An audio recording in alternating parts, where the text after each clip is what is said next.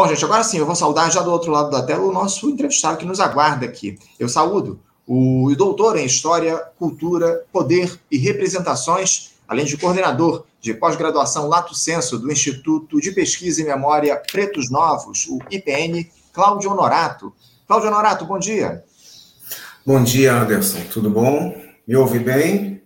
Ouço, ouço bem sim, Cláudio. Eu quero agradecer demais a tua presença, a tua participação com a gente aqui no nosso programa, ô Cláudio, para a gente tratar de um tema mais que fundamental, eu diria, né? Porque uh, nesse 20 de novembro é lembrado uma data importantíssima para uma sociedade, ô Cláudio, que é, foi, que é e foi forjada no preconceito racial por séculos. Hoje nós lembramos o Dia da Consciência Negra, em uma referência à morte de Zumbi, negro pernambucano que nasceu livre e foi escravizado aos seis anos de idade liderou o Quilombo dos Palmares e foi morto em 1695. Ele que dedicou a vida pela luta contra a escravidão aqui no nosso país. Cláudio, você que é um profundo conhecedor da história do povo negro no Brasil, de todas as lutas que foram empreendidas eh, ao longo de séculos pela emancipação dessas pessoas, eh, pode nos explicar, por favor, a importância do dia de hoje para o movimento negro? O que é que o 20 de novembro representa para vocês, ô Cláudio? Bom, é, Anderson, você já até colocou essa questão, né? É, o 20 de novembro, além de ser a comemoração né, é, nacional do aniversário de Zumbi, o 20 de novembro ele começa a ser celebrado na década de 70, né? Começa lá pelo Rio Grande do Sul, lá pelo grupo Palmares, né? isso vai se cristalizar né, no momento da formação do movimento negro unificado, momento da ressemantização da palavra negro, né, principalmente, que negro, né, na sua uh, origem etimológica, no período colonial, significava escravo, estava ligado à África, na questão de inferiorização, tanto que tínhamos o negro da terra, né, que era o indígena eh, escravizado, e o negro da Guiné, que era o africano que veio para cá uma migração forçada. Então, o 20 de novembro, eh, por si só, só para comemorar o aniversário de Zumbi, né, a experiência palmarina, né, que não é, é, simplesmente uma reunião, uma organização de negros fugidos de forma desorganizada, mas era uma república, a República Palmarina, de fato, uma experiência é, fabulosa e que foi, é, é, na sua totalidade, né, mais ou menos 100 anos, maior que a experiência do socialismo soviético. Então, é preciso compreender, é preciso conhecer essa luta, por si só já justifica o 20 de novembro. Mas a gente pode somar a isso todas as lutas de todos os negros em movimento, do movimento negro né, é, organizado, das, das, organizações da sociedade civil, né, em prol de uma luta é, é, é antirracista, de uma luta anticolonial, né, de uma luta que busca né, é, é, uma sociedade mais justa, mais igualitária. Eu acho que só isso já justifica o, o 20 de novembro e a consciência negra ela é todo dia, ela é cotidiana, é, é, não basta né, um mês né, é, para fazer isso, porque senão é, é a gente é diminuir né, é, e, e, na verdade, transformar isso em mais um paliativo porque essa luta diária é cotidiana. Ou seja, né, é, nesse 20 de novembro, eu acabei de assistir aqui no, no, no telejornal que é, quatro pessoas por dia né, são processadas por injúria racial. Então a gente precisa entender a gente precisa ser intolerante com o intolerável. Eu acho que não basta ser injúria racial, essas pessoas têm que ser criminalizadas pelo crime de racismo, porque quando elas são indiciadas pela intolerância, elas pagam fiança, saem pela porta da frente e voltam a praticar o mesmo crime. É isso, é isso, muito bem colocado, Cláudio. A gente precisa romper com essa lógica racista criminosa que a gente observa aqui no país e que se reproduz há séculos. Essa que é a grande verdade. Agora, o, o Claudio, explica aqui para a gente, por favor, por que, que o Dia da Consciência Negra ele é celebrado no 20 de novembro e não lá no 13 de abril, quando foi assinada a Lei Áurea, Cláudio? Você saberia nos dizer? É, é, na verdade, o 13 de maio. 13 de maio, isso, perdão. É, isso, então, é, é, é, toda uma construção histórica, né? Então, primeiro, né, pensando na questão né, do 13 de maio, né, existe né, toda uma problemática aí né, que foi construída em torno desta lei. A Lei Áurea é a lei mais breve do Brasil. Então, a Lei Áurea né, é construída né, em um artigo, onde, onde que se diz lá, não vou me lembrar todas as palavras, né, a partir dessa data está extinta né, a escravidão no Brasil e revoga-se todas as disposições em contrário. Então, a lei brevíssima que não preveu, né, embora houvesse né, é, é, proposta para isso, né, de um programa social, ou seja, um maior abandono, né, as pessoas dizem, né, o maior desemprego em massa da história. O negro, que até aquele momento era a mão de obra ideal, né, ele passa a ser né, o indesejável, o atávico, o degenerado, o criminoso e uma série de outras questões, e além do que não valorizou né, toda a luta abolicionista, e eu estou falando de um movimento né, de milhares de pessoas, de centenas de milhares de pessoas que não brancas, que, que muitas das vezes não são citadas, né? então não podemos deixar é, é, é passar em branco né, para poder fazer uma brincadeira com um jogo de palavras, né, é, o trabalho de Luiz Gama, né, de José do Patrocínio, né, é, de Alta de Souza, uma série de, de, de outros né, é, negros né, em movimento. O Luiz Gama, que pode ser considerado o patrono né, da liberdade, né, de uma liberdade que ainda não é plena, né, mas foi, ele é um grande símbolo não só do direito brasileiro, mas da luta por justiça social, por liberdade, por democracia, ele é o grande símbolo, e, e isso não é valorizado na Lei Áurea. Então, a Lei o movimento negro busca não celebrar o 13 de maio justamente porque isso não foi uma data... É, é, é, é surgida por benevolência, né, pelo Império Brasileiro, representado ali na figura de Isabel. Mas é, é, é preciso perceber que esse 13 de maio precisa ser valorizado por todas essas lutas que eu falei. Mas né, é, é, é, o 20 de novembro a gente celebra o Dia de Consciência Negra justamente por causa do aniversário da morte de Zumbi dos Palmares, lá em 1695. Né? E, e aí junta tudo isso, todas essas lutas históricas que eu falei anteriormente. Uhum. É, você lembrou Luiz Gama, advogado, uma figura fundamental na luta pela, pelos direitos do povo negro aqui no nosso país, enfim, muito importante. A gente dialoga muito a respeito da, da história do Luiz Gama aqui no nosso programa. Eu, eu queria que você falasse um pouco também, ô, Cláudio, a respeito do trabalho que vocês fazem lá no Instituto de Pesquisa e Memória Pretos Novos. Como é que é o curso que vocês ministram lá? Eu te confesso que eu não conhecia. Fala um pouco sobre esse trabalho que vocês fazem lá no Instituto de Pesquisa e Memória Pretos Novos, por favor.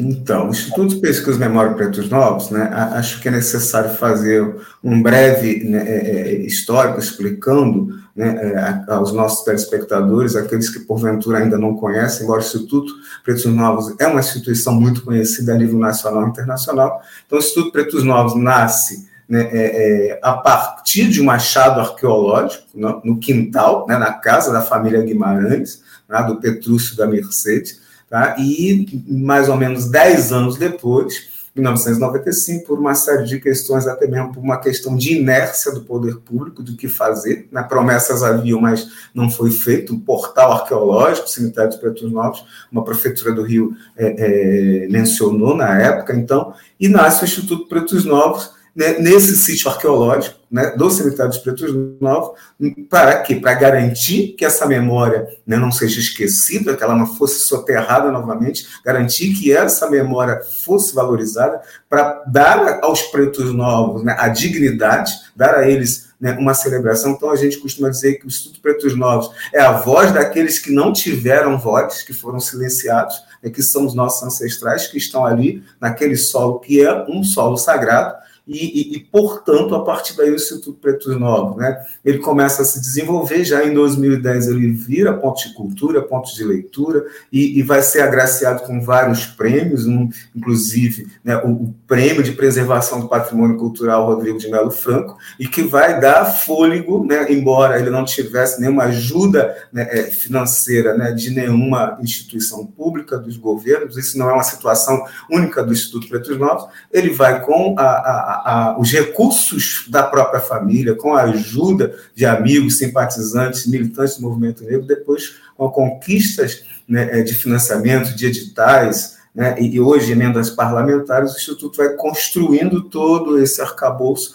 e vai deslanchando nessa luta antirracista e aí construção das oficinas de história, né, depois as oficinas a céu aberto. Aliás, as oficinas a céu aberto vêm primeiro do que o, o, o, o próprio ponto de cultura, depois as oficinas de história internamente, e nesse processo, nessa, nessa situação de muito é, é, é, é frágil, né, de, de não conseguir a sustentabilidade, os cursos de pós-graduação surgem justamente para, ao mesmo tempo que dá sustentabilidade ao IPN, mas também garantir né, uma ideia que a Mercedes tinha e tem desde o início, que é levar a academia para o povo. Então, é levar um, um, ensino de história da África, um ensino de educação patrimonial, de turismo cultural, de turismo é, é, étnico, né, pedagógico, etc., para a população em geral, né, num preço que seja razoável, porque infelizmente a gente tem que cobrar, porque isso é necessário para dar sustentabilidade à casa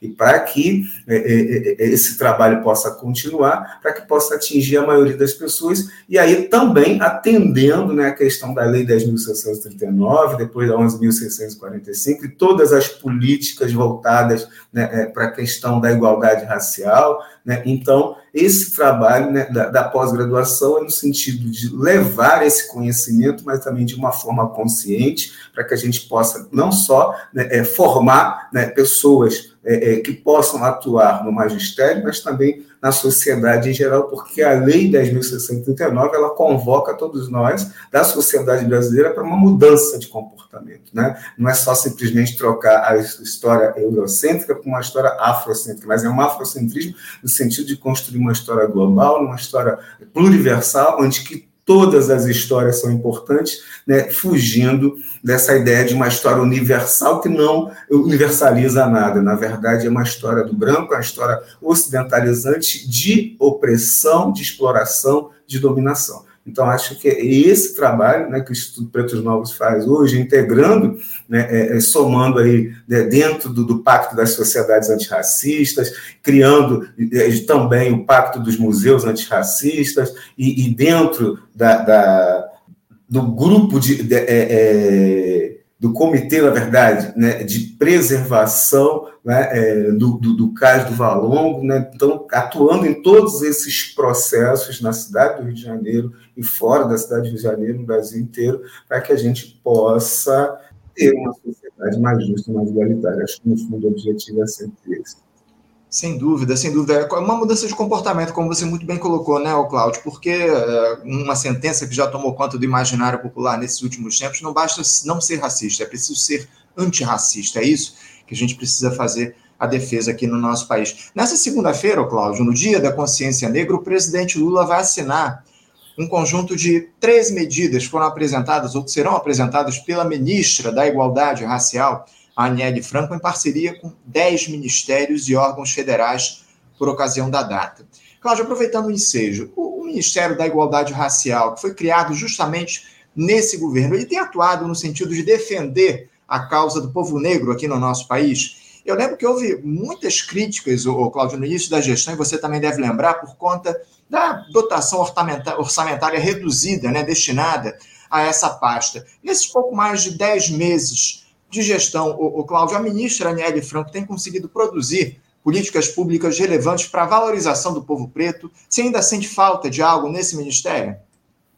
Olha, eu acho que esse trabalho é, um, é um excelente trabalho. É preciso entender né, é, é, que, diante de todas as lutas, diante de todo o retrocesso que o Brasil sofreu na gestão anterior, né? Então, a recuperação de toda essa política né, do sucateamento da educação, né, é, é do sucateamento da cultura que se promoveu nesse país. Então, recuperar todo esse processo é um processo que leva tempo. eu, eu, eu tenho é, é, é, consciência, embora não tenha né, é, conhecimento de todo o trabalho produzido, pelo Ministério da Igualdade, mas eu tenho certeza que há uma vontade política muito grande e, e, e, que vai além da vontade política, né, porque a gente precisa entender o lugar de fala desses indivíduos, e eu tenho certeza que a Aniele, né, nesse lugar de fala de mulher negra, que mulher de periferia, né, de comunidade, ela tem essa visão, ela tem essa clareza né, da participação dela dos movimentos sociais, e, e o que eu percebo, na, na, verdade, que não se faz mais justamente por falta de investimento, por falta de, de ainda de um um, um, Congresso Nacional engessado, um Congresso Nacional em que a sua grande maioria não é, não são de pessoas, né, é, que, que tem né, é, a causa, né, que não milita a causa, a causa né, é, é, é das minorias que deveriam ser maiorias, né, são minorias em direitos, então são minorias em justiça social, mas são maiorias em população e que vivem numa associação de pobreza, de miserabilidade, e que isso não são pautas dos partidos políticos, não são pautas né, é, é, de outros representantes que, infelizmente, ainda têm lobby dentro do Congresso, e isso a, a, a, faz com que essa pauta ela seja emperrada. Mas eu, eu, percebo que há um avanço, sim, e mas, infelizmente, isso é uma política de governo, não é uma política de Estado, então a gente sabe muito disso. Esse é um outro grande empecilho. Então eu acredito sim né, é, é, é, no, no, no, desenvolvimento de uma política né, né, que seja satisfatória para a população negra a partir desse ministério, mas com a presença, a participação coletiva da sociedade civil. Porque todos os avanços que a gente construiu, não só no Brasil, mas se a gente olhar né, para a América como um todo, se a gente olhar inclusive para a Europa, né, a gente vai ver que todos os avanços que a gente teve foram iniciativas, foram lutas construídas pela sociedade civil organizada, ou pelos grupos organizados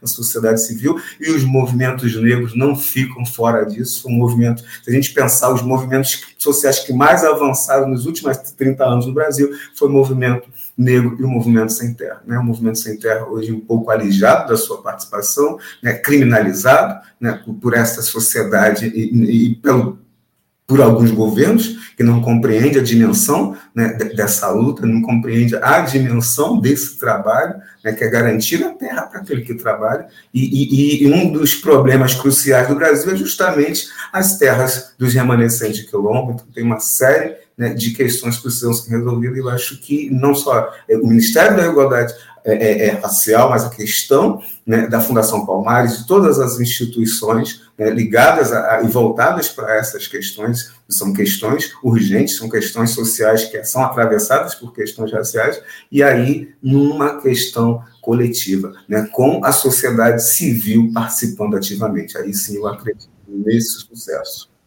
É isso, não, é fundamental a participação da sociedade civil nesse processo. Agora, é, você eu acho que você tocou no ponto crucial nessa questão. O que a gente tem nesse momento é um projeto de governo, não um projeto de Estado, a partir da existência ou da criação do Ministério da Igualdade, da, da Igualdade Racial.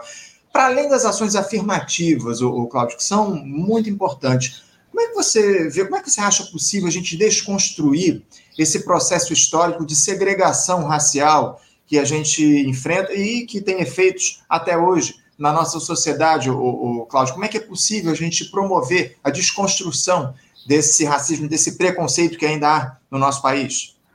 É, eu acho que é fundamental a gente pensar na educação, na educação como um todo, né? Na, na sua, na, essa educação formal é fundamental, e aí a Lei 10.069, ela vem né, é, é, justamente para mudar, né, é, é para transformar essa educação que vai que é somada com a 11.645, de pensar em todo o processo, aí eu estou falando de um processo recente, né, de, de, de cotas, né, e, e, e, e, aí, dentro desse conjunto, né, a questão do Estatuto da Igualdade Racial, a CEPI, agora recentemente a lei né, que cria o Dia Nacional das Tradições, das religiões matriz matrizes africanas do candomblé. Então, acho que todo esse processo, como eu disse, a, a saída né, é, é, é, que eu veja justamente a gente trabalhar no coletivo. Né? É perceber que o racismo é um problema que atrapalha, que, que impede né, que a sociedade seja uma, construída de uma forma plena. Isso não é um problema só da população negra, isso não é um problema dos afrodescendentes. Né?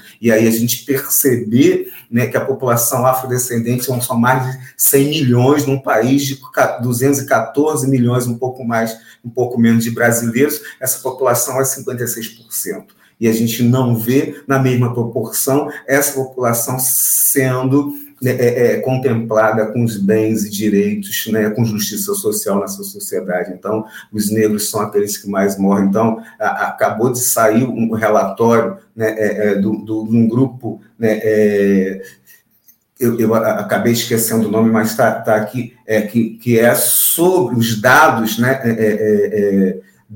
da, de como as pessoas que mais morrem, né, eles analisaram oito estados, é um observatório das favelas, mas eles, a pesquisa tem um nome que eu acabei esquecendo aqui, são tantas informações, mas os dados são importantíssimos e mostra que né, é, em oito estados brasileiros, as pessoas que mais morrem né, é, é, é, por violência policial, de força de segurança nacional, como aquele jovem dentro do Camburão, né, é, é, lá em Recife, são pessoas negras. De cada dez, na Bahia, né, é uma situação alarmante. De cada dez pessoas que morrem, nove são negras, né, de violência e, por balas perdidas. Então, eles dizem que a pele-alvo é a pele negra, ou seja, a bala ela, ela não é perdida, ela tem um endereço que é, são os corpos negros. Então, se a gente perceber né, toda, todas essas questões, a gente vai perceber o seguinte, né, é, é, é, isso é um tiro no pé, porque quando você percebe que a população brasileira está envelhecendo, né, e, e que é, é, a gente precisa de pessoas né, economicamente ativas trabalhando. Enquanto esses jovens estiverem né, é, é, é, sem acesso a uma educação de qualidade, para que possa ter uma vida digna, com emprego pleno,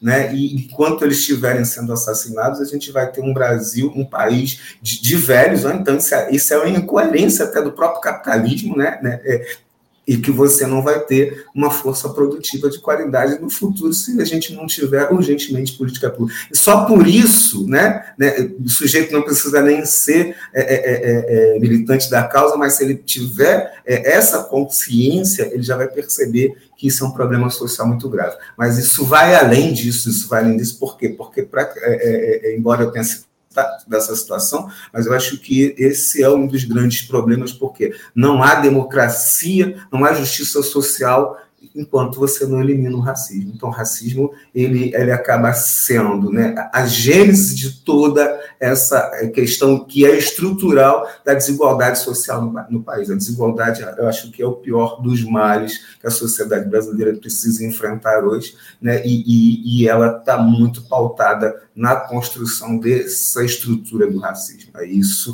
que faz com que o, o capitalismo acaba né, se apropriando disso, porque não existiu e não existe forma de exploração, de apropriação do trabalho do outro do que a escravidão. E o capitalismo. E aí, quando eu estou falando de escravidão, estou falando de suas formas análogas, correlatas, que está lá no relatório pós-Durban, que vai transformar a, a, tudo isso num crime contra a humanidade. Então, quando a gente fala de uma série né, é, é, é, é, é de medidas que pessoas que estão é, trabalhando em condição de vulnerabilidade, de exploração, estão dentro desse processo. Então, quanto a gente não rever toda a situação, isso passa por uma legislação trabalhista, isso passa por uma reforma tributária, por uma reforma fiscal. Então, a situação. Então, o que eu quero dizer? Então, não adianta a gente fazer tudo isso se a gente não tiver na pauta uma transformação dessa sociedade capitalista para que ela possa ser mais justa, mais igualitária. É isso, é isso. Uma transformação, o combate às desigualdades, que lamentavelmente aqui no Brasil a gente não faz esse combate de maneira estrutural. O que a gente observa são políticas aí compensatórias para tentar redistribuir renda, mas lamentavelmente isso não toca no problema principal que há aqui no nosso país, que é a concessão de oportunidades de maneira igual para todos. É o que a gente observa, infelizmente, já há muitas décadas aqui no país. Cláudio, eu quero agradecer demais a tua presença aqui com a gente no nosso programa. Quero celebrar, acima de tudo, a importância do 20 de novembro, do Dia da Consciência Negra para o Brasil e para o mundo. É muito importante a gente fazer esse diálogo, esse debate a respeito da necessidade que há de se combater o racismo e de buscar igualdade aqui no país. Cláudio, muito obrigado pela tua participação. Eu te desejo aí um ótimo dia de certamente você vai ter muitos eventos aí ao longo desse 20 de novembro. Muito obrigado por você ter encontrado um tempinho do teu dia para conversar aqui com a gente no programa, tá bom, Cláudio? De nada, Anderson. É sempre um prazer poder contribuir, colaborar e estar tá aí ativamente na luta para que a gente possa, de fato, é, eliminar totalmente da sociedade brasileira esse racismo que é estrutural, que é sistêmico e que é a grande chaga da sociedade brasileira. Então, um grande abraço, um abraço a você e a todos da organização do programa, os nossos ouvintes. Um bom dia e que a gente possa celebrar não só o 20 de novembro, mas celebrar todos os dias de nossas vidas é, uma consciência negra. É isso, Cláudio. Obrigado pela tua participação. Um abraço para você. Até a próxima. Ok, grande abraço. Conversamos aqui com Cláudio Honorato. Cláudio Honorato, que é doutor em História, Cultura, Poder e Representações, além de coordenador da pós-graduação Lato Senso do Instituto de Pesquisa e Memória Pretos Novos, o IPN, falando um pouco a respeito do 20 de novembro, né, da importância do Dia da Consciência Negra, enfim, importante papo que a gente bateu com, com o Cláudio aqui no nosso programa. Você, ouvinte do Faixa Livre, pode ajudar a mantê-lo no ar. Faça sua contribuição diretamente na conta do Banco Itaú, agência 6157, conta corrente 99360, dígito 8. Esta conta encontra-se em nome do Sindicato dos Professores do Município do Rio de Janeiro e região, o Simpro Rio, uma das nossas entidades patrocinadoras, mas seus recursos são destinados exclusivamente para o financiamento do nosso programa. Você pode fazer sua doação de qualquer valor, utilizando também a nossa chave Pix, que é ouvinte@programafaixalivre.com.br. Sua contribuição é fundamental para a manutenção desta trincheira progressista no ar.